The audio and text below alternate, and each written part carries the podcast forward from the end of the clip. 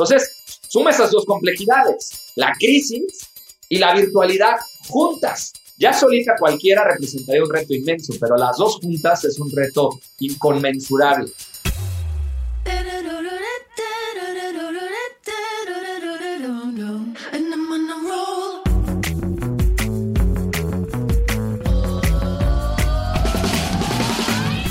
Hola, soy Fernando Trueba y esto es True Growth, un espacio para descubrir las historias de los emprendedores, ejecutivos y deportistas más destacados de México, España y Latinoamérica. Con este podcast busco compartir la experiencia de gente inspiradora que ha conseguido salirse del molde y ha luchado incansablemente para conseguir sus sueños. En cada episodio descubrirás historias fascinantes de crecimiento personal y profesional que te ayudarán a conocer los diferentes retos que enfrentaron cada uno de ellos y cómo salieron adelante hasta lograr sus objetivos. Si al término de cada episodio aprendiste algo, logré inspirarte, motivarte o simplemente que te cuestiones si realmente estás haciendo lo que quieres hacer, entonces habré conseguido mi objetivo.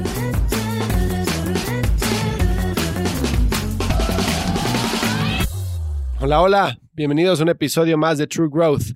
Y antes de empezar, muchísimas felicidades. Feliz año. Espero que 2021 esté lleno de éxitos, lleno de felicidad, de salud y de las cosas que realmente importan en la vida. Hay que empezar el año nuevo con muchísima energía, mucho optimismo y echándole todas las ganas del mundo para que las cosas salgan adelante. Sin olvidar que los únicos arquitectos de nuestro destino somos nosotros mismos. Antes de empezar con el episodio de hoy, He estado recibiendo muchísimos correos y se los agradezco a hola.truegrowthco.com de gente que me está preguntando cómo pueden implementar estrategias de crecimiento acelerado en su negocio. Entonces creamos una serie de correos que se llama True Growth Snacks, en la cual te puedes inscribir en truegrowthco.com diagonal podcast. Solo deja tu email y recibirás una cadena de correos con los consejos para cómo implementar growth marketing y estrategias de crecimiento acelerado para tu negocio. Son los mejores tips de estrategias que hemos implementado para nuestros clientes y que nos han dado extraordinarios resultados. Adicionalmente, estamos trabajando en una serie de episodios para el podcast en los cuales estaremos hablando a profundidad de growth marketing y de estrategias de crecimiento acelerado para startups y para empresas medianas. Si es que estate pendiente. Si no lo has hecho aún, dale follow en Spotify o subscribe en Apple Podcast para que te enteres cuando los episodios salgan al aire. Hoy tengo como invitado a Jorge Rosas. Jorge es el fundador y CEO de Delivering Happiness. Y antes de empezar este startup, Jorge fue director senior de recursos humanos de Walt Disney y también fue la cabeza de recursos humanos en Cinépolis. Jorge tiene una historia de cambio de vida, de cambio de carrera que creo que te va a encantar. Creo que vas a encontrar muchísima inspiración en su historia, en cómo ha manejado las cosas y sobre todo, creo que este episodio te va a ayudar para entender cómo podemos liderar equipos y cómo podemos interactuar con los demás de forma positiva, sobre todo en tiempos de crisis como los que hemos estado viviendo. Espero que encuentres valor en este episodio. Yo soy Fernando Trueba y esto es True Growth. Recuerda que el verdadero crecimiento se da cuando logramos expandir nuestros propios límites. ¿Qué onda, Jorge? ¿Cómo estás? Muchísimas gracias por estar en el podcast hoy. Ahorita como estábamos platicando en el aire, hace mucho tiempo tenía ganas de platicar contigo porque me encanta lo que estás haciendo a nivel propósito, a nivel motivación, a nivel liderazgo y creo que le va a gustar muchísimo lo que tienes que decir a la audiencia. Muchísimas gracias, Fer. De verdad, te agradezco mucho la invitación. Estábamos a punto de lograrlo hace un par de semanas y por un tema de COVID y de muchas situaciones que pasaron no se logró, pero hoy me encanta que podamos este, llevar a cabo la grabación y feliz, feliz, feliz de estar con toda tu audiencia. Pues muchísimas gracias, me da gusto que estás bien y que no se complicó y que tenemos la oportunidad de platicar. Oye, ¿por qué no empezamos por ahí? Cuéntame un poquito para la gente que no te conoce y que nos escucha, quién eres y qué es lo que haces, cuál sería tu elevator pitch. Pues mira, soy un apasionado de, la vida, del liderazgo, del talento y de la cultura organizacional. Desde siempre, cuando eh, definí hacia dónde quería dirigir mis esfuerzos y mi vida, siempre todo estaba encaminado a poder ayudar a la gente y que las culturas y las organizaciones fueran mejores. Soy abogado, estudié Derecho en la Escuela Libre de Derecho, después estudié también en la Universidad de Pensilvania, al mismo tiempo que estudiaba en Wharton, la parte de negocios y políticas públicas. Después regresé a México con la idea de seguir mi carrera como abogado. Había estado ya algunos años en, una firma que se llama Baker McKenzie, que es una firma de abogados que está, su base está en Chicago, pero que tiene operaciones en varias partes. Y eh, pues ahí estuve 11 años, 11 años desde pasante hasta socio y en el Inter se dio este tema de la maestría. Así que regresé a México, yo con la idea fija de pues, volverme socio de la firma, lo cual ocurrió relativamente pronto, comparativamente hablando con, lo, con la media de, de las firmas y de los socios en las firmas. A los 28 años me hacen socio, me quedo ahí unos dos, tres añitos más y me doy cuenta que no era feliz en eso. Fíjate, después de ser socio, ¿no? Me hubiera dado cuenta antes y hubiéramos ahorrado algunos añitos extra. 11 años fueron ahí en la firma, pero muy, muy contento, muy feliz, aprendí un montón. Ser abogado te da una base maravillosa para poder hablar en público, para poder argumentar, para poder persuadir, para poder influir en las personas. Me gusta mucho leer, yo creo que gracias a eso leo muchísimos libros, yo creo que me he hecho pues probablemente tres o cuatro libros al mes, o sea, leo, leo, gracias a Dios, bastante rápido. Y eso me permite, pues, mucho generar el contenido que hoy, que hoy imparto en mis, en mis conferencias, en mis talleres, en mis keynotes. Después de ahí, pasé unos años como director de recursos humanos, primero en una farmacéutica que se llama Allergan, esta farmacéutica que hace el Botox. Ah, ok. Ubicas el, el, famoso Botox. Y, y, ahí estuve como director de Latinoamérica, aproximadamente tres años. Y después me jala Cinépolis para ir a trabajar con Alejandro Ramírez a esta encomienda maravillosa de la interna internacionalización de la compañía, justo cuando estaba entrando a Estados Unidos y con los planes de entrar a la India, a España, al Medio Oriente, a Sudamérica, ampliarse por Sudamérica, que ya tenían presencia ahí. Y en ese momento llego a Cinépolis, le ayudo a, a, la compañía durante algunos años desde la función de CHRO o de director de recursos humanos de la, la empresa para eh, integrar las culturas que se iban adquiriendo, las compañías que se mm. iban adquiriendo. Mi trabajo era desde la parte laboral, legal, hacer el due diligence, analizar todo el deal, ver los riesgos que traía esa posible adquisición y luego desde la perspectiva de HR, ver la integración cultural y cómo podíamos hacer que la, cultura de servicios que se vivía en México se viviera en todos los países. Esa era una de las encomiendas. También el cuidar el servicio en México. Me tocó presidir el comité de servicio durante los cinco años que estuve en Cinépolis. Me, me encomendaron la muy complicada tarea, me parece, de que el servicio en los cines fuera un servicio con el que la gente se sintiera muy a gusto, muy, muy confortable, con el enorme reto que encontré de una rotación del 100% rotaba cuando yo llegué a Cinepolis la gente de los cines al 100%. Cada año había que contratar a todo mundo de vuelta en los cines.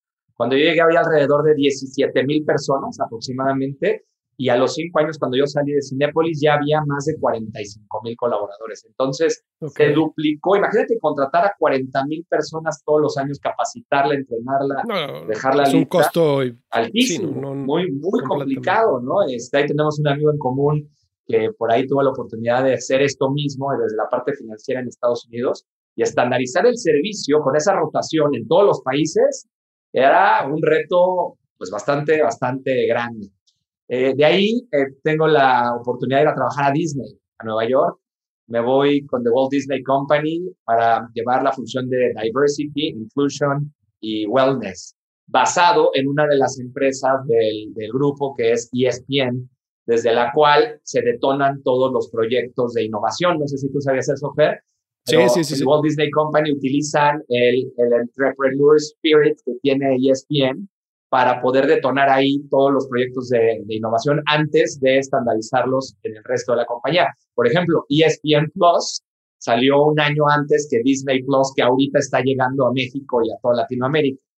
Claro. Ahí estuve como encargado global de la función de diversidad inclusión y wellness, dentro de lo cual estaba todos los temas de happiness también, ¿no? Mm. Eh, y pues bueno, con la experiencia previa de Cinepolis, con esta experiencia en Disney, me da en algún punto cuando cumplo 40 años, lo que nos pasa a todos cuando cumplimos 40 años, este, y no me refiero a comprarme un coche deportivo, eh, todavía. Todavía.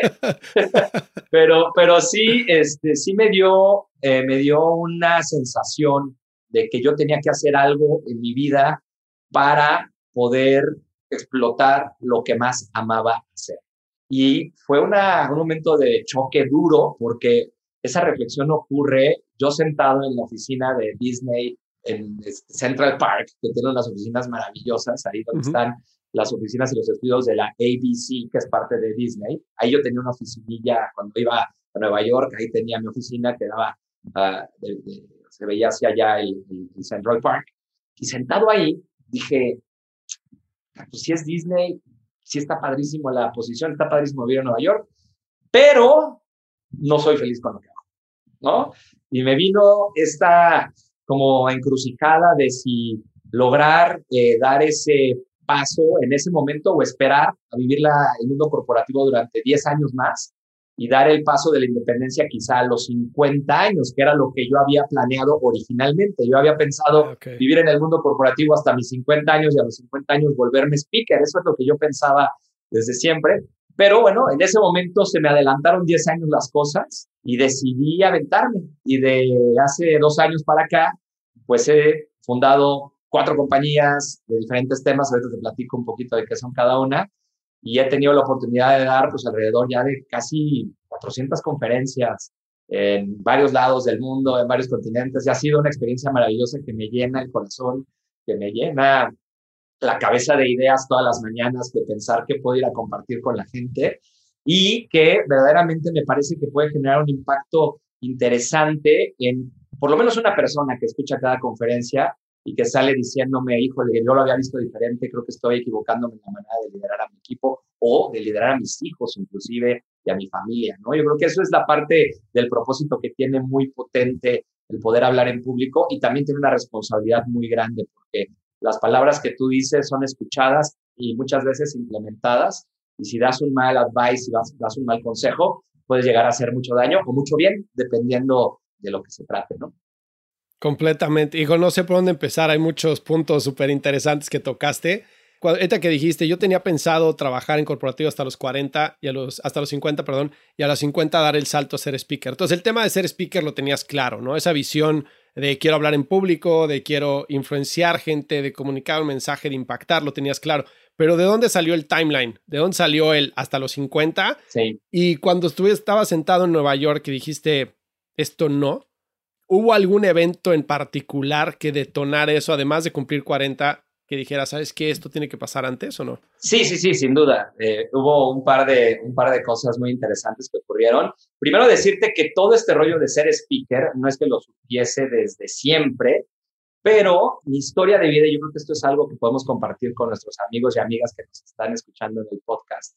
Tu historia de vida te va dando tips, te va dando pistas de por dónde puedes encontrar tu propósito, porque al final del día yo creo que todos queremos encontrar nuestro propósito y todos queremos saber cómo poder agregar mucho valor a las personas y además estar feliz con lo que haces y que el tiempo pase volando y que si eso además te genera dinero, bueno, pues está que ni mandado a hacer. Y la vida te va dando señales y te va dando algunas guías de por dónde sí y por dónde no. Lo que pasa es que uno a veces nesea y cuando tienes una idea de que la solución es A e insistes en que la solución sea A y la solución claramente no es A, también la vida te va diciendo por aquí no es. Claro. Pero si deseas te puedes quedar atrapado en esa mala decisión e infeliz y amargado mucho tiempo. Esto pasa en los trabajos, en los matrimonios, en los cambios de ciudad, en cualquier otra cosa.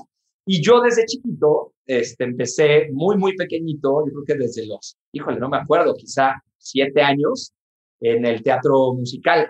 Acompañaba a mi hermano en una audición, entró a la audición, yo estaba afuera, abre la puerta, me dicen, ¿sigues tú? Le dije, no, no, yo estaba aquí nomás este, oyendo a mi hermana a ver cómo le iba.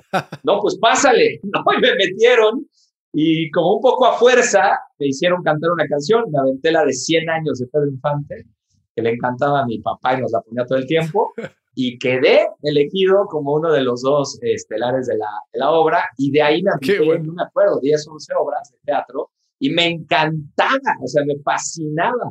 Cuando me entré a la libre derecho, cuando decidí ser abogado, pues dejé todo eso y me, dediqué a algo bastante similar, ¿no? Que es hablar para convencer a otros de que lo que tú estás diciendo es verdad. Y entonces, nada más que ahora defendiendo algunas causas.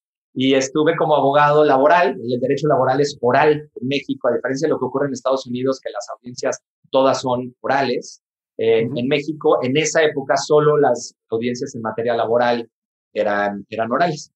Y pues eso me encantaba, llegar a las audiencias y poder hablar y poder persuadir con argumentos, a, en este caso a la Junta de Conciliación y Arbitraje, que en México se les llama las junglas de conspiración y argüendaje, ¿no? Porque, porque más, que, más que de conciliación y arbitraje, eso es un argüendazo en el que todo el mundo busca generar acuerdos y ver de qué manera los sindicatos sacan para su molino, los empresarios buscan defender lo que ellos consideran justo para su causa y los abogados nos toca estar en medio buscando conciliar, buscando arreglar los temas entre las partes. La gran mayoría de los asuntos en materia laboral se negocian y se arreglan de alguna manera. Son raros los asuntos que se litigan hasta la última instancia y eso me encantaba, pues negociar, hablar, persuadir, impactar, eso me gustaba. Lo que no me gustó fue que tuve que despedir en ese trabajo pues a 36 mil personas. Y eso claramente te va generando un karma pues de la patada, ¿no? Claro. Cuando llegaba yo a algunas empresas me decían, híjole, ahí viene, ahora a ver por quién viene este cuate, ¿no? Y eso pues te va, quiera que no, Fer, te va impactando en el karma, te va impactando en tu propósito, te va impactando en el por qué estás haciendo eso y no otra cosa. Pero la parte de hablar en público también me gustaba muchísimo ahí. Y luego, cuando me fui de director de recursos humanos a Allergan y a Cinépolis, pues eso tenía momentos increíbles, como la inauguración de la convención, eh, o el ir a las reuniones con los gerentes regionales o los gerentes de distrito, en el caso de la farmacéutica, y poderles motivar y poderles decir eh, y por qué era importante que hicieran su trabajo y cómo su trabajo contribuía al éxito de la empresa. Ahí empecé a descubrir, ahí yo creo que fue hasta ahí, que eso era lo que yo más amaba hacer. Y me di cuenta de eso porque yo antes de hablar de eso lloraba de la emoción. O sea, literalmente se me salió una lagrimita de la emoción de saber que iba a poder compartir y conectar con alguien que hoy quizá estaba a punto de perder su trabajo, de renunciar porque ya había tirado la toalla y que esas palabras podían hacer que él diera un mejor desempeño. Y no nada más por ser frases motivadoras, ni prehechas, ni precocidas, de las que todos los speakers echan mano, sino por contarles historias reales de situaciones que había, me había tocado vivir en el, en el mundo corporativo y de cómo se podían reinventar y cómo podía la historia acabar diferente. Y no en un despido, como me había tocado ver, sino en una historia de promociones, de crecimiento y de éxito a nivel corporativo. Y ahí fue donde decidí. A tu pregunta de cuál fue el elemento detonador en Nueva York, bueno, la semana previa a eso, a mí me había tocado dar una conferencia en San Miguel Allende y me encontré a una persona que el día de hoy, pues además de ser mi amigo, acaba de recibir un premio muy importante por ser el mejor prestador de servicios de la industria de reuniones en mi país, en México, eh, que se llama Francisco Rodríguez, le mando un gran saludo y lo felicito desde acá. Él fue el que me dijo, oye, lo haces lo haces súper bien, ¿no? Tú podrías cobrar por eso, ¿por qué no te animas a ser speaker? Y le contesté lo que a ti, y le dije, sí, claro, si me aguantas unos 10 añitos, encantado, platicamos, pero cuéntame qué haces. Y me dijo, pues soy el CEO de Smart Speakers, que es la agencia, el buró de speakers más grande de Latinoamérica. Este, ellos tienen firmados a Obama, tienen a que tú quieras, bueno, a todos los speakers más importantes a nivel mundial, ellos los tienen en el buró. Y me dijo, tú podrías hacer esto. Y cuando dije, mira, sí, pero estoy justamente en el cambio para irme a Nueva York, estoy viendo ya quedarme unos añitos más allá en Disney, pero la verdad, la verdad es que sí me gusta muchísimo la idea, platiquemos en unos años. Y como que se me quedó viendo con cara de, ¿y si estás muy contento haciendo lo que haces? Y la verdad es que me dejó pensando. Tuve una charla con mi madre en la que le conté el tema y le dije, oye, estoy dudando, ¿crees que debo adelantar esto? Eh, me está surgiendo esta oportunidad. Ahí llegó una persona que me ofreció arrancar con este tema. No tengo ni la más peregrina idea de cómo se cobra, ni qué hay que hacer. Este, lo único que sé es que amo hacer eso. Y ella me hizo abrir los ojos y me dijo, date cuenta cómo en la historia de tu vida, cada vez que haces eso, es cuando brillas y cuando te entregas con mayor intensidad al trabajo que estás haciendo y te he visto desde que eres chiquito y me contó de, y luego si quieres te mando una foto si quieres también para que la tengan y la publiquen. Estaría buenísimo. En algún lado una foto de mí a los cinco añitos ganando un concursito de oratoria con un trajecito blanco y una corbatita negra. me decía, desde chiquito, desde chiquito te encanta esta mugre. O sea, ¿qué le haces? Aviéntate, decía mi madre. Y pues eso me traía dando vueltas en la cabeza, la verdad. En ese momento Disney acababa de comprar 20th Century Fox y estaba todo este deal de la, de la integración y que si pasaba la compra o no pasaba la compra y si lanzábamos Disney Plus o no lanzábamos Disney Plus. O sea, estaba un momento en la compañía muy álgido en temas de transformación y a mí me había tocado este, liderar un proyecto que se llamaba The Workplace and Workforce of the Future. O sea, mm. cómo diseñar el lugar de trabajo para las generaciones del futuro. Formaba parte del equipo multidisciplinario que estaba diseñando ese proyecto terminé el proyecto y cuando terminé el proyecto tomé la decisión, se dio justamente con el tema de los 40 años de edad que, cumplía, y dije, me voy a regalar, y me lo dijo, me lo dijo un amigo, me dijo, Jorge, regálate un año de vida. ¿Qué podría pasar? ¿Qué podría pasar? Regálate un año de vida. ¿Tienes curiosidad por saber qué se sentiría hacer esto que amas? Regálate un año de vida. Tienes el talento, tienes los contactos, tienes las relaciones, tienes la posibilidad de hacerlo, porque conoces a muchos directores de recursos humanos y seguramente te van a dar pues alguna conferencia, algún taller, algo. Aviéntate, regálate un año de vida, no te va a ir mal, ¿no? Me lo decía así este cuate, este gran amigo. Pues lo hice. Un buen día fui a Nueva York, renuncié, el COO de ESPN me decía, no puedo creer que estés haciendo esto. O sea, estás eligiendo, en lugar de tener esta posición global, estar desempleado. Y le dije, es una forma de verlo. Esa es una forma de verlo. La otra forma de verlo es que if I do what I love, money follows. ¿no? Este, y yo amo hacer esto. Y si yo hago lo que amo, eh, me va a ir bien. Eventualmente yo confío en que me va a ir bien. Tengo fe eh, y creo que lo puedo hacer. Y si no, pues ya veré qué pasa. No tengo miedo, ¿no? En ese momento di el paso, como lo di cuando tuve que tomé la decisión de dejar de ser socio de Baker y pasar al mundo de recursos humanos, volví a tomar una decisión complicada en términos de un cambio de ruta, un cambio de rumbo en un momento exitoso. Y al final te puedo decir que no me arrepiento ni medio segundo de haber tomado esa decisión. No, bueno, me queda claro, pero platícame, hay dos transiciones súper importantes. Uno, dejar de ser, bueno, dejar de litigar y meterte a recursos humanos después de recursos humanos, salirte y ahora sí este, crecer alas y echarte a volar por tu cuenta. En esos momentos de transición, ¿cómo manejaste el miedo? Porque, ya dices que no sentiste miedo, pero al día siguiente de haber renunciado en Disney, o probablemente no al día siguiente, sino exactamente a los 15 días que ya no llegue el cheque de la, de la quincena, ¿cómo manejaste ese sentimiento? ¿Cómo fue? O sea, dijiste, salgo y me pongo en acción a conseguir clientes, te diste un tiempo, pasaste por un proceso de adaptación, de digerir el miedo y adaptarte a tu nueva realidad. ¿Cómo fue? Pues mira, realmente son tres, tres transiciones de actor a abogado, de abogado a ah, recursos humanos y de recursos humanos a emprendedor, CEO y speaker, ¿no? Y sabes qué pasaba? Que yo había ganado una gran confianza eh, en las otras dos anteriores. Cuando yo decidí renunciar a ser actor, como se quedaron varios amigos míos en el teatro, se quedaron y a algunos de ellos les fue muy bien y a, otro, como, a otros, como te lo podrás imaginar, les fue terrible y acabaron en Ubers y en lo que tú te puedas imaginar.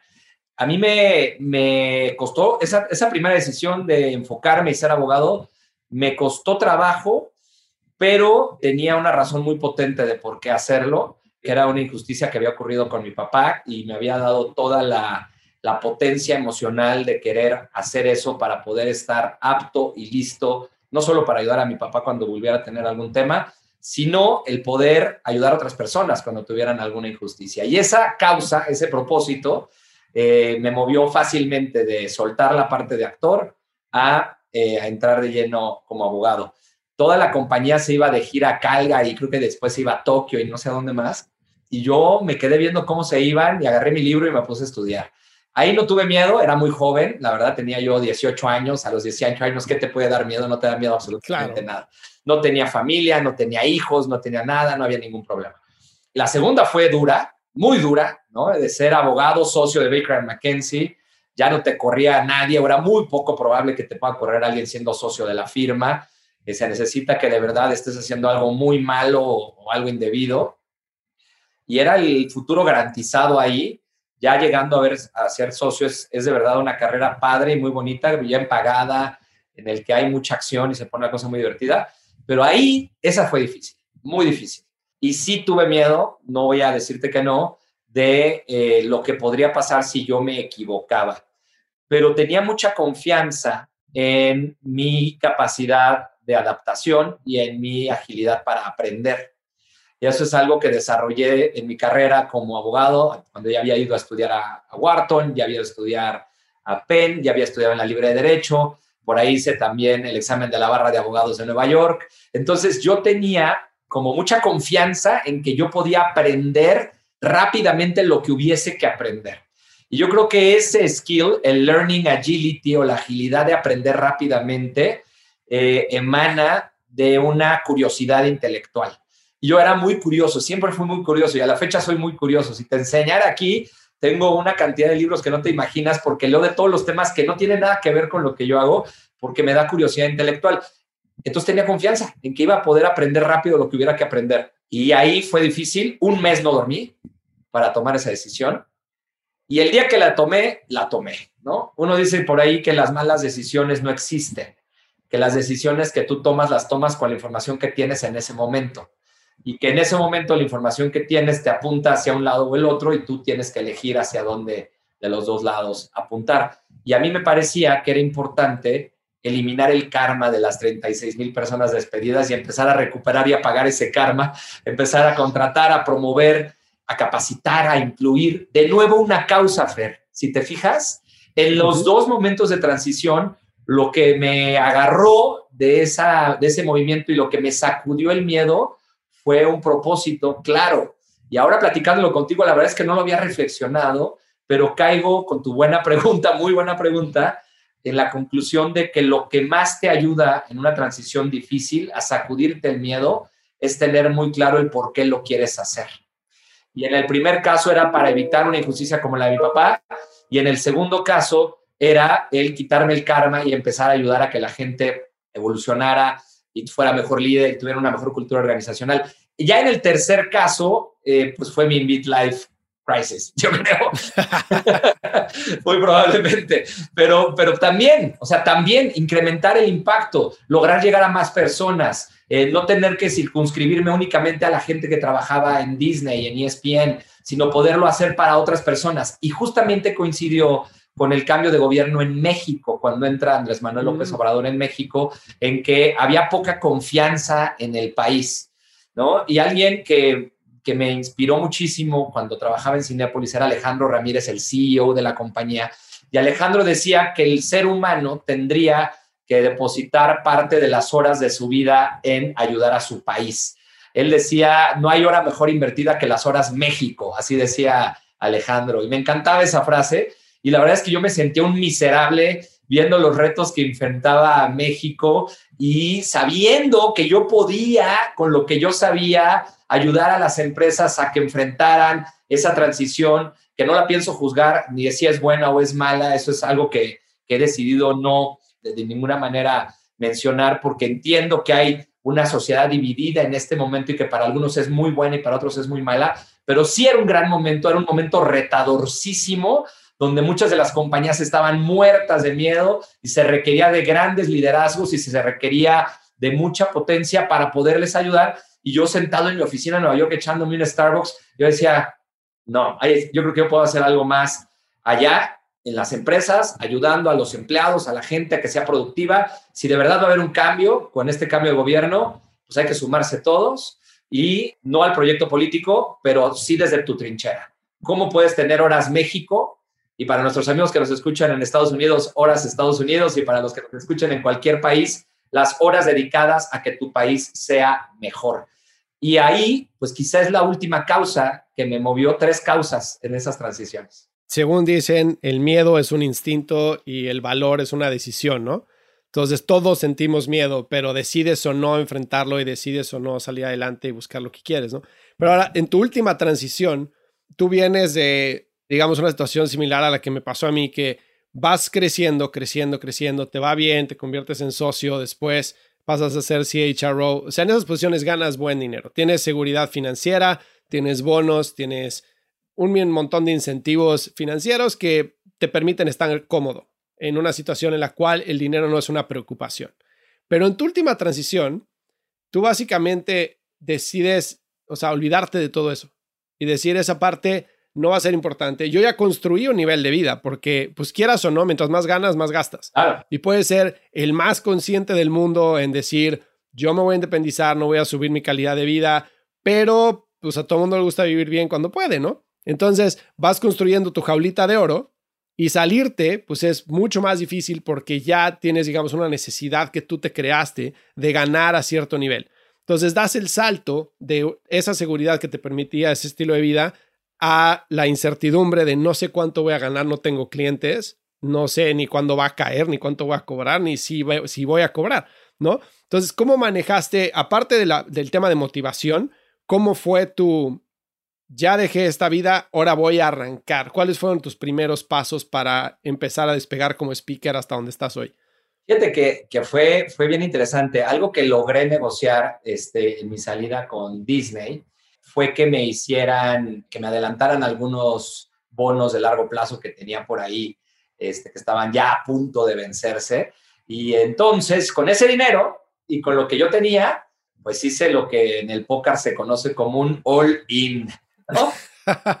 Literalmente todo mi dinero, toda mi energía, toda mi fuerza, toda mi dedicación y mi empeño lo, lo aboqué a este, a este negocio. Un poco lo que se conoce como quemar las naves y saber que ya pusiste todo ahí y que no hay otra opción más que esta. Y, y me gustaría platicarte una historia que me contó un amigo y me parece maravillosa. Es la, es la historia de un rey y este rey tiene un halcón blanco con alas plateadas. Al rey le encantaba en las mañanas abrir su, ventana y ver cómo el halcón volaba y por ahí abría las alas y daba la vuelta por todo el reino, regresaba y el rey, bueno, lo acariciaba, era su adoración. Como pasa en la vida de todo mundo, llegan los años, el rey se hace viejo y el halcón también. Con lo cual, cada vez que le abría la ventana, pues el halcón ya nomás se hacía güey y se daba una vuelta ahí por el jardín y regresaba y se metía a su jaulita, como diciendo, ya cumplí.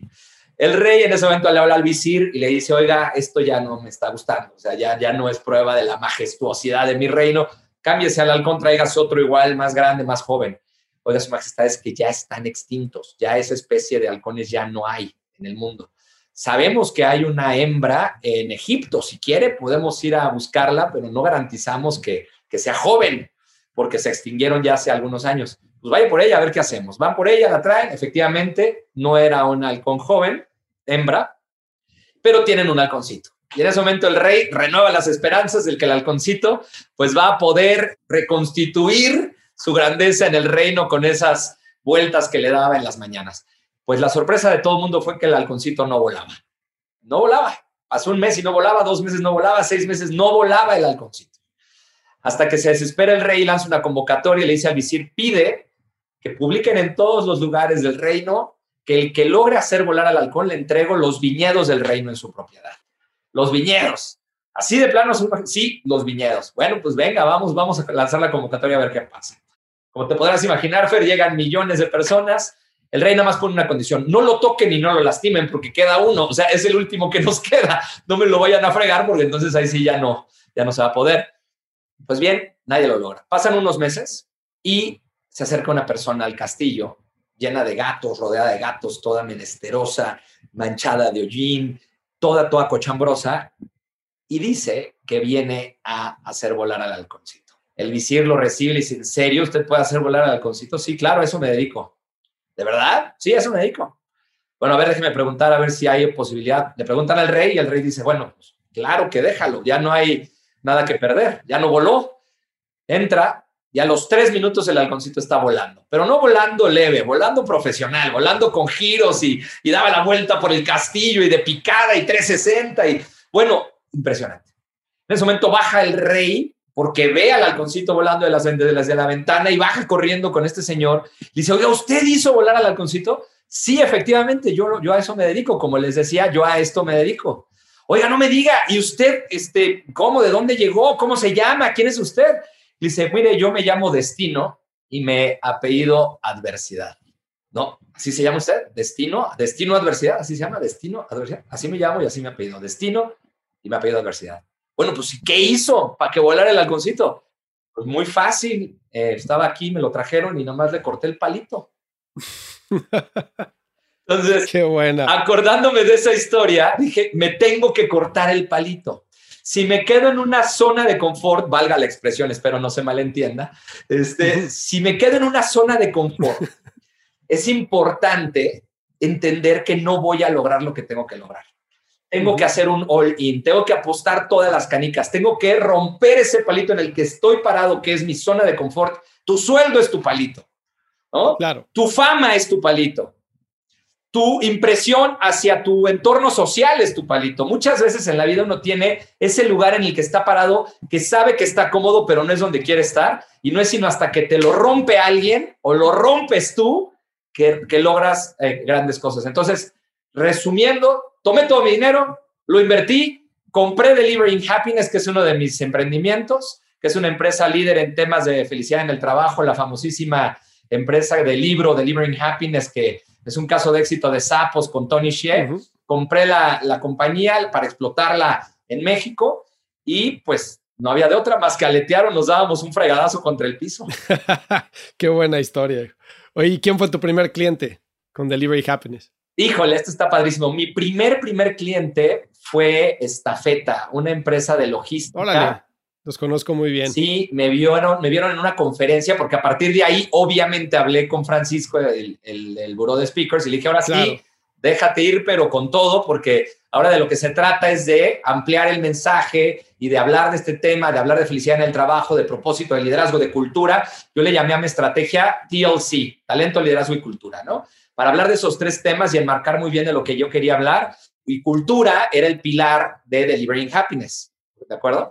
Eh, porque es experto en temas de cultura organizacional. Claro. Y en una conferencia me vio eh, la directora de recursos humanos, una, una maravilla de mujer, y me, me, buscó y me dijo, oye Jorge, me encantaría que, que dieras una conferencia para, para esta feta. Y sentado en su escritorio, le dije, pero platícame qué quieren lograr. Y ya me contó un poco cuál era el objetivo que tenían. Y le dije, y tú, yo no creo que con una conferencia completes esa transformación cultural. Y me dijo, ¿y qué me propones?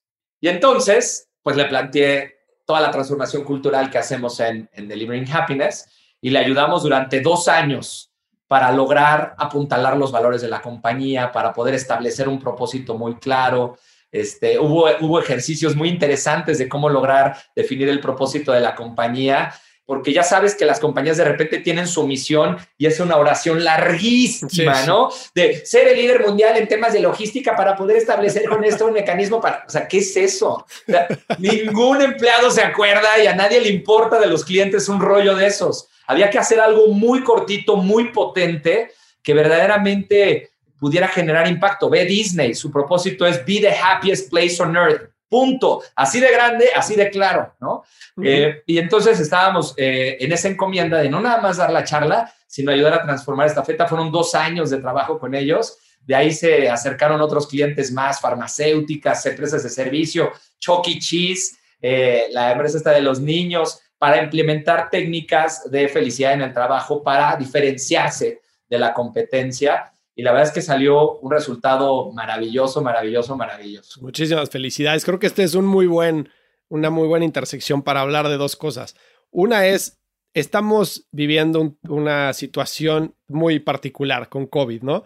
Para mucha gente ha sido buena porque lo ha empujado a justo, le ha roto el palito para volar y para otra gente ha sido muy difícil, ¿no? Ya sea por temas de salud o por temas económicos o lo que sea. En general, pues es un momento complicado para el mundo, eh, por donde lo quieras ver, pero para las empresas representa un reto que yo creo que nadie vio venir, ¿no? Que es el tema de trabajar desde tu casa virtualmente. Entonces, todo el mundo quería trabajar desde su casa, ¿no? Y era de las prestaciones que te daban las empresas de Silicon Valley, como Google, como Apple, como la que me quieras decir, Netflix, todas flexibilidad en el trabajo es una de las cosas que a la gente le hace feliz, ¿no? Tener flexibilidad, que puedas ser tu dueño del horario, si puedes trabajar desde tu casa perfecto, si desde la oficina, desde un café, donde quieras. Y eso es algo que todo mundo quería y era súper codiciado. El día de hoy es la norma. Y en cuanto se convierte en la norma, pierde la particularidad. Entonces ya es el estándar para todos. Entonces ya no te diferencia de nadie porque tienes que hacerlo.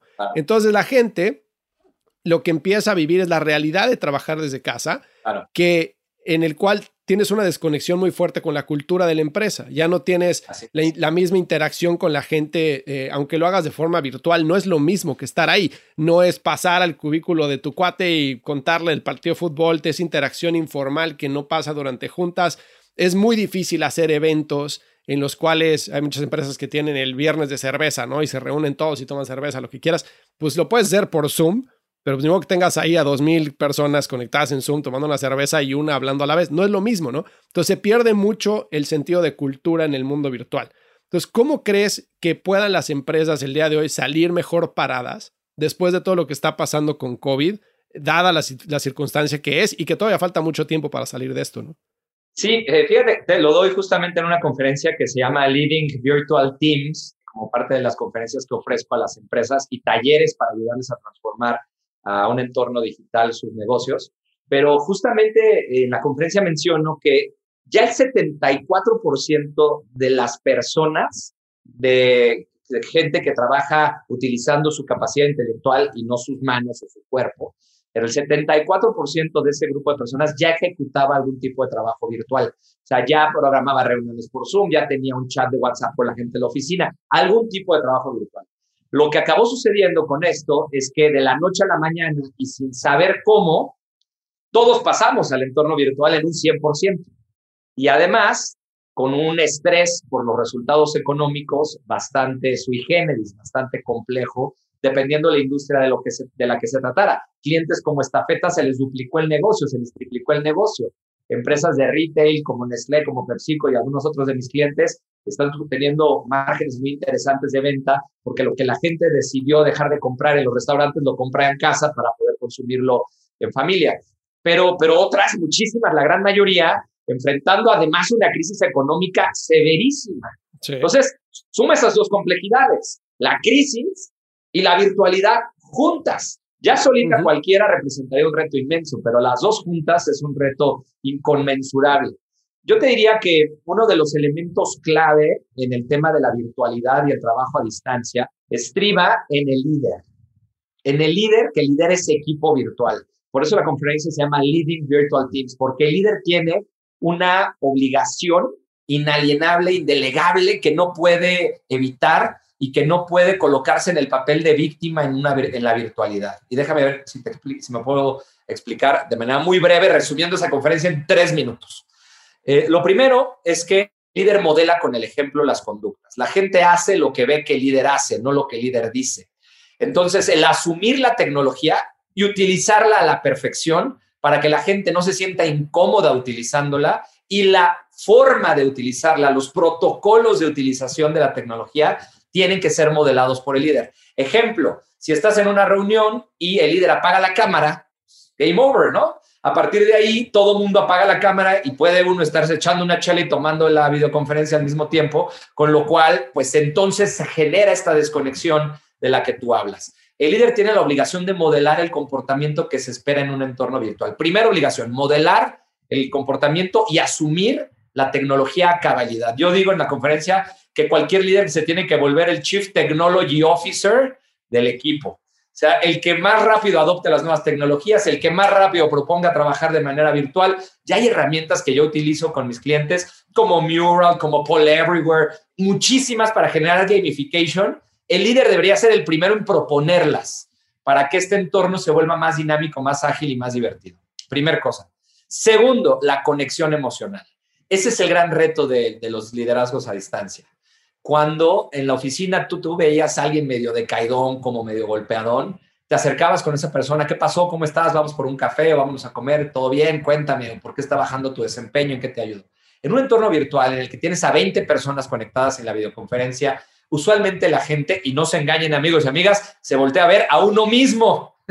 Esa es la verdad. No volteas a ver a nadie más. Estás viendo cómo te ves hablando en pantalla. Todo el mundo hacemos lo mismo. Nadie está viendo en todos los cuadritos todo el tiempo a ver las reacciones que generan. Y no siempre están todos en pantalla. Usualmente está en pantalla el que habla. En la mayoría de las plataformas así sucede. El que habla ya son, tienen la tecnología para detectar la voz de quien está hablando y ponerlo en la pantalla.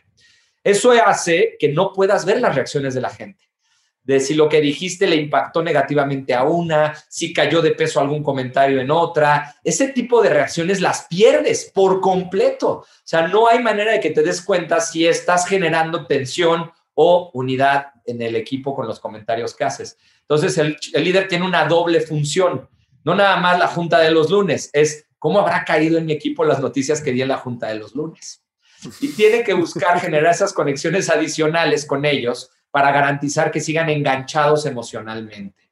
Esto implica para el líder ser un líder más holístico. Esto implica conocer mucho más de otro tipo de temas que los temas del negocio. se tiene que ver involucrado y preguntarle a la gente cómo está su familia, cómo está su salud, cómo está su entorno, cómo está su cabeza, en qué está pensando, qué está leyendo, cómo están sus emociones y tener la oportunidad de conectar emocionalmente con su equipo de trabajo. Esa es la segunda, la conexión emocional.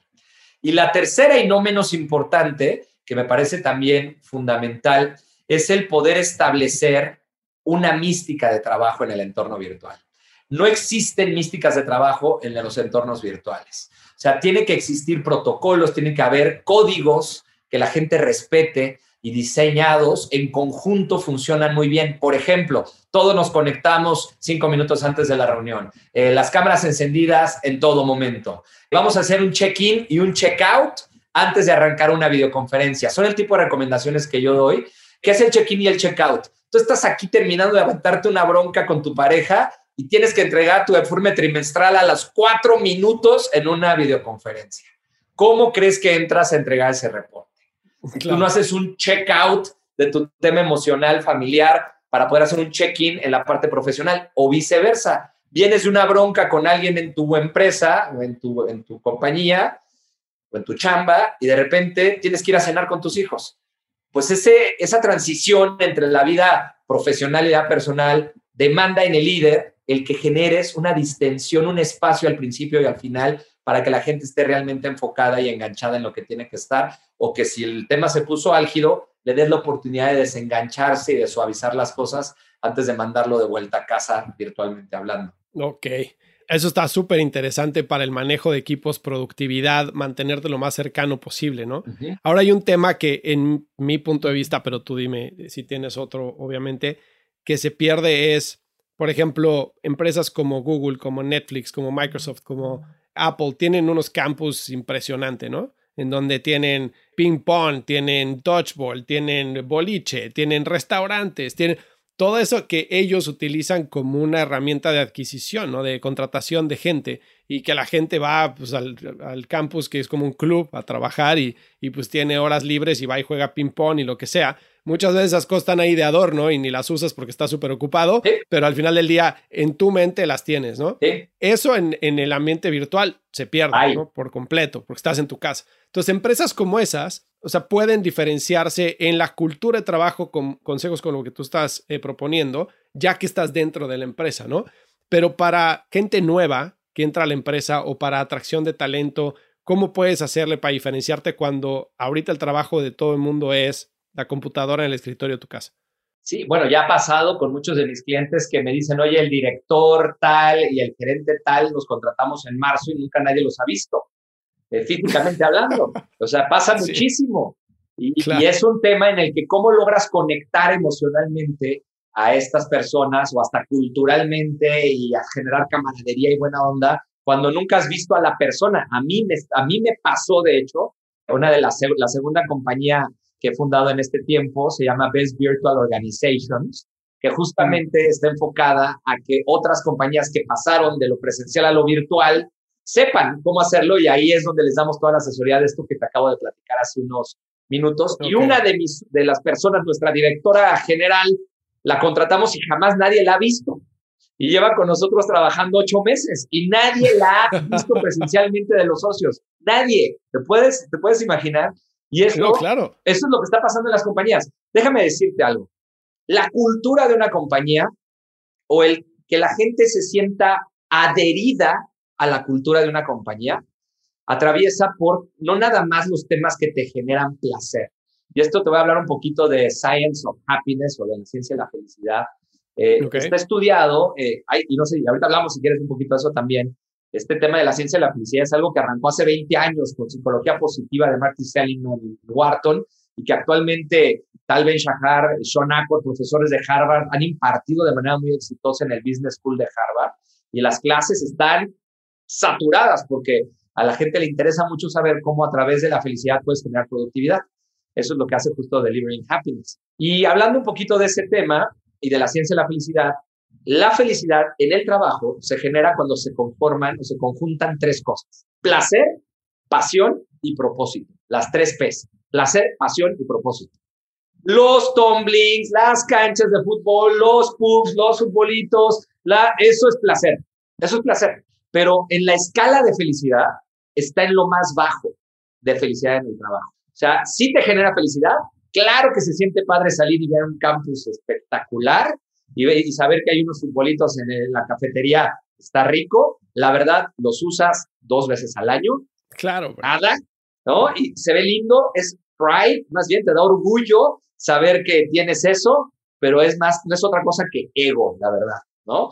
Del fondo es ego, el decir, tengo esto aquí abajo. Y, mira, yo trabajé en Disney, ¿tú crees que no había lo que te puedas imaginar? Había todo eso y más.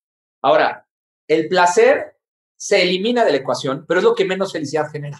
Pero la pasión por lo que haces y el propósito de por qué lo haces se viven en el entorno presencial o virtual indistintamente sin ningún problema.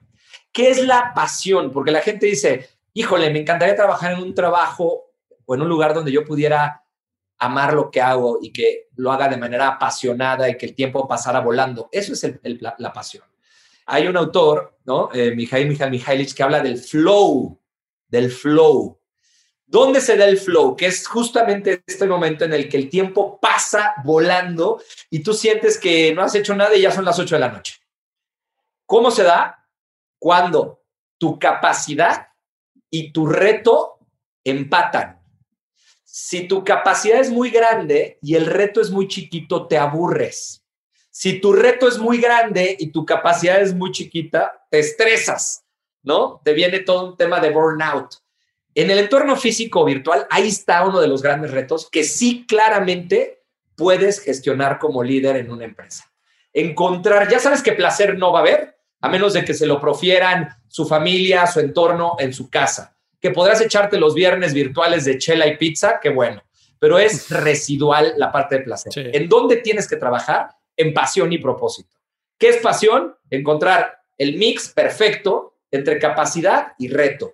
Tienes constantemente que mantener a la gente enfocada en retos emocionantes, que los mantengan inspirados, conectados y en flow. Eso sí lo puedes hacer virtual y presencialmente. Y tienes que cuidar que no se te caiga la curva hacia el burnout porque es muy fácil que eso pase en el entorno virtual.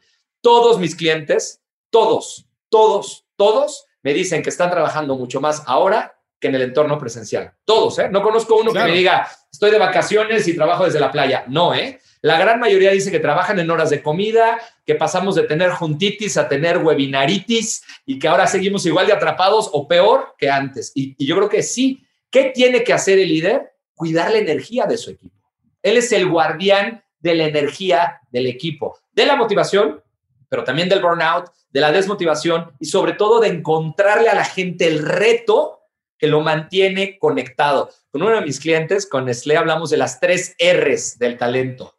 Tener un buen rockstar, un buen chavo que lo haga muy bien, una buena chava que lo haga muy bien, tener un buen reto y una buena ruta de crecimiento para la persona. Rockstar, reto, ruta. Después le agregamos dos más. Retro, y tratar de reforzar su autoestima en todo momento. Esas cinco cosas, si lo ven, es algo muy importante y tiene que ver con la pasión, cómo lo mantienes enganchado. Y el último paso que también está en el líder y que también puedes hacer en el entorno virtual es el propósito. Recordarle a la gente siempre qué echaría de menos el mundo si tu empresa dejara de existir. Y mantenerlo enganchado con el propósito. Cuando no hay bonos, cuando no hay premios, cuando no hay promociones, no hay mejor motivación, y aunque los haya, que la gente sienta que su chamba y su propósito conecta con el propósito de la compañía. El líder les tiene que recordar en todo momento por qué están haciendo lo que están haciendo. Y eso mantiene a la gente conectada a la cultura. Y esas dos son obligaciones que también caen y recaen en el líder. 100% de acuerdo. Y creo que una de las R's que mencionaste es la que yo he visto a lo largo de mi carrera, que es la más complicada no de, bueno, no, retiro lo dicho, no la más complicada, sino la que menos sucede en las compañías, que es la de retroalimentación, ¿no? Sí. Muchas compañías tienen los ciclos de evaluación y de performance calibration de los empleados dos veces al año. Entonces, a mí me ha tocado estar en empresas públicas, Fortune 100, en la que mi jefe, estábamos en una junta y sacaba una libretita y apuntaba. Y el güey no te decía nada, pero llegaba octubre que era el, performance calibration, te sentabas y el güey sacaba la libretita. Y en tal junta hiciste esto. y en tal otra junta hiciste esto, esto no me parece, debiste haberlo manejado así que dices, güey, yo ni me acuerdo de qué junta me hablas, ni me acuerdo por qué lo hice, ni cuál es el contexto. O sea, es como cuando un niño chiquito de dos años lo regañas tres horas después de lo que hizo, no sabe qué pasó. Ya no tiene idea por qué estás enojado o por qué lo regañaste, ¿no? Entonces, las cosas que he visto es que las empresas se eh, utilizan esas dos oportunidades para darle retroalimentación a la gente, ¿no? Los, los midpoints de cada año, para después ajustar el sueldo, para después ver si hay una promoción o no. Entonces, el empleado lo ve como pues un poco una, un pretexto para no ser promovido.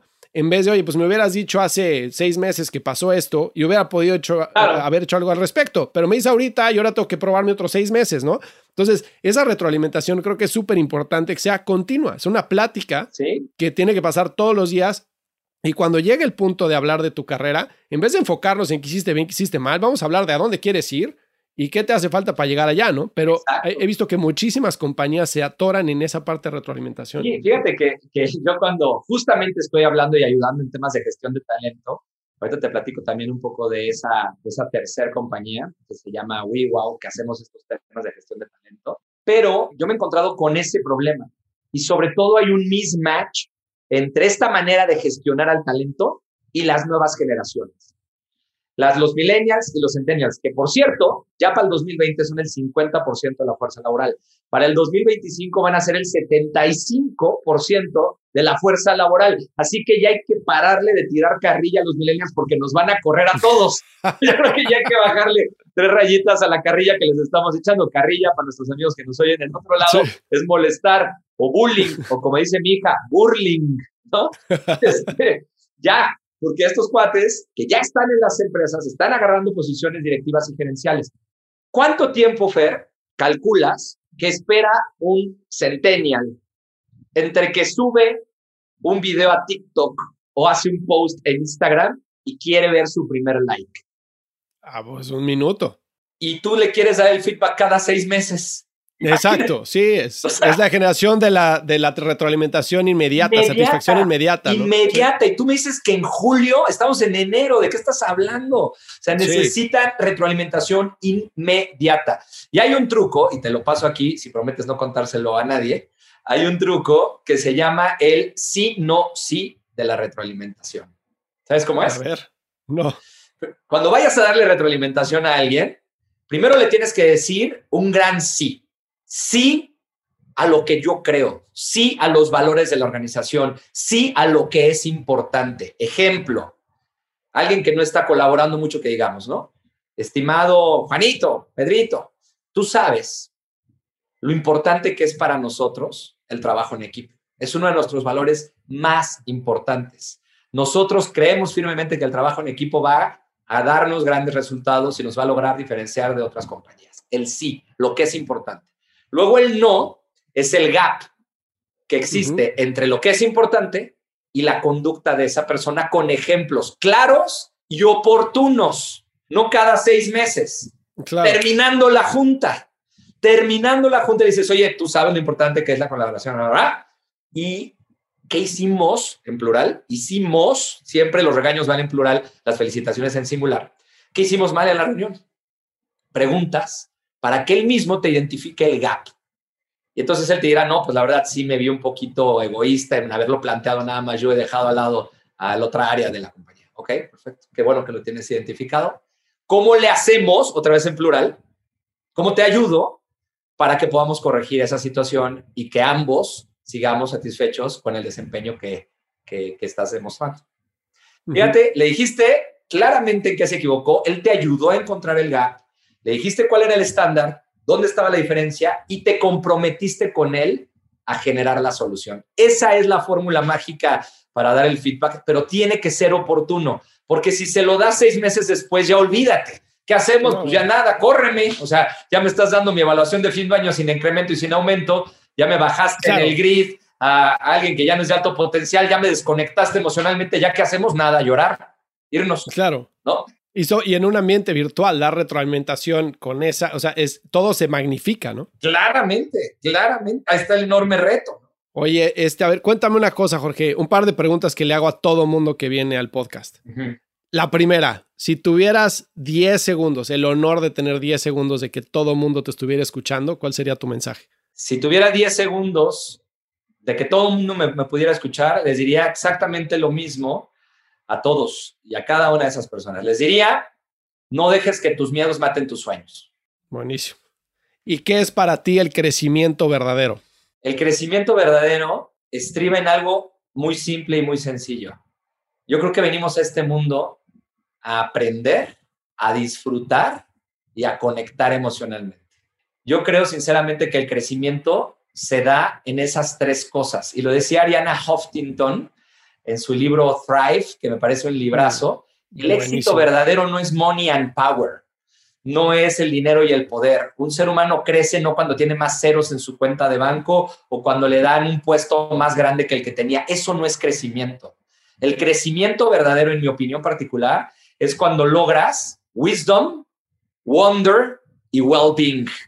Sabiduría, asombro y bienestar y salud para ti, para tu familia y para la gente que quieres. El crecimiento para mí está más en las otras tres eh, que acabo de mencionar que en dinero y en poder el dinero y el poder se acaban, inevitablemente. Ojalá que el dinero nunca se acabe, pero el poder se acaba. Hasta los más ricos en algún punto dejan de ser influyentes. En algún punto ya los ven como que ya van de salida.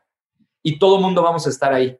Para eso se requiere el wisdom, para eso se requiere la sabiduría, para entender que una vez que fuiste a la luna y regresaste ya no eres el astronauta, ya eres otra persona que cuando terminó tu mandato como presidente de la República dejaste de ser presidente, que cuando terminaste tu posición de director en una compañía empiezas una vida de nuevo. Y esa sabiduría, eso es crecimiento.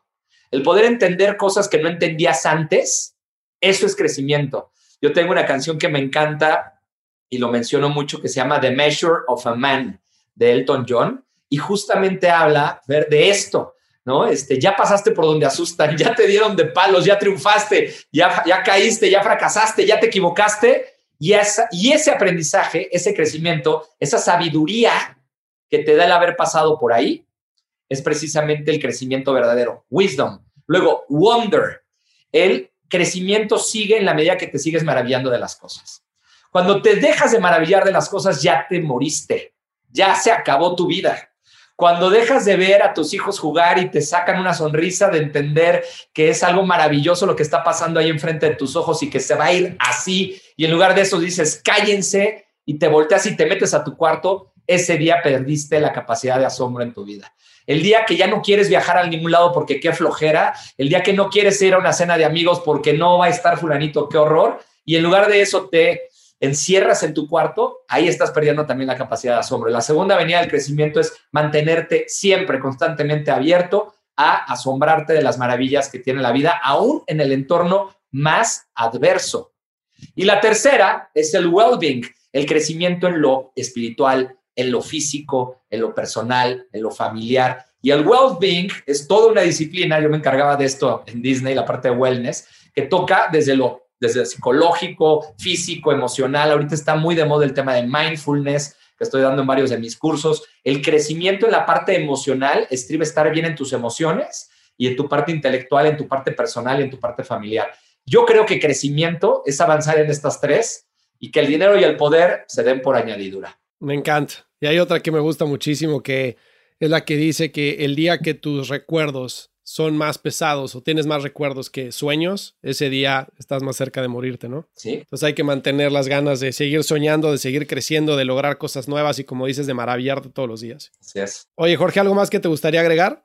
Nada, nada, nada más este platicarles este que verdaderamente estoy muy contento de haber estado aquí con, contigo el día de hoy. Les platiqué un poquito de la historia, les platiqué también un poquito de las empresas que tengo, Best Virtual Organizations en el tema de digitalización, Delivering Happiness en el tema de cultura organizacional y esta última que es WeWow, términos de, de todo el tema de gestión de talento, trabajar en el liderazgo de las personas y ayudarles en sus procesos para que el área de recursos humanos de las diferentes empresas también se migren a estar en el mundo de los tres clics. Hoy tú puedes conseguir en tres clics una pizza, puedes conseguir en tres clics este, una novia o un novio, puedes conseguir en tres clics lo que quieras pero el mundo del capital humano no se ha migrado para allá. Y yo creo que hay un reto enorme, migrar para allá el mundo del capital humano sin perder el toque humano, sin perder la conexión emocional. Eso es lo que hacemos en, en WeWow.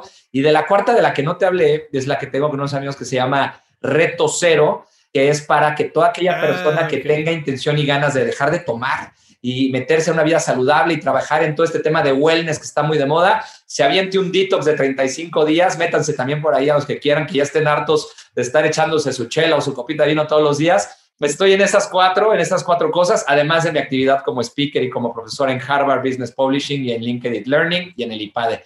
Muchísimas gracias, Fer, por la invitación. No, pues muchísimas gracias a ti por haber aceptado y en ese reto cero, este, muchos amigos míos los voy a meter. yo, llevo, yo llevo 40 años sin tomar, pero este, mis amigos les voy a decir para que, para que se metan. Creo que lo vi con, en, Instagram. Sí. Pues muchísimas gracias otra vez por el tiempo y por compartir todas tus experiencias. Me encantó la plática. Gracias. Te deseo muchísimo éxito y seguimos en contacto. Gracias. Y síganme en mis redes en eh, Jorge Rosas T en Instagram y Twitter. Y la de WeWow es arroba somos WeWow en Instagram y en LinkedIn. La de Delivering Happiness es arroba Delivering Happiness MX y la de reto es reto cero alcohol. Ahí estamos. Muchísimas gracias. Gracias de verdad. Muchas gracias a ti. Todo eso lo voy a poner en las notas del, del episodio. Muchas gracias. Se cuidan.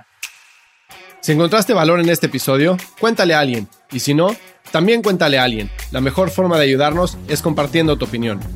Síguenos en Instagram, arroba truegrowthco, o envíanos un correo a hola. Leemos todos los mensajes y nos encanta estar en contacto contigo. Califícanos con 5 estrellas en iTunes o donde sea que nos estés escuchando para que podamos seguir creciendo y tengamos más invitados para ti. Menciónanos en Instagram y comenta lo que más te gustó de este episodio. Puedes encontrar las notas y referencias mencionadas en este episodio en truegrowthco.com diagonal podcast. Muchas gracias por escucharnos. Yo soy Fernando Trueba y te espero en el siguiente episodio de True Growth Podcast. Mientras tanto, sigue creciendo.